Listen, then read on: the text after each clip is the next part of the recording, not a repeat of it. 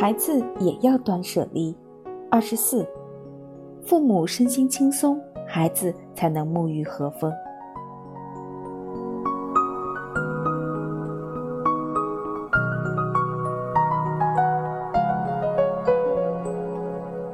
金钱决定不了快乐，当然，拥有最低限度的物质条件，生活才有保障。但是，即使没有多余的钱财，人照样可以活得轻松愉快。原本人一路走来，刻在心里的很多回忆，都是与金钱没有关系的。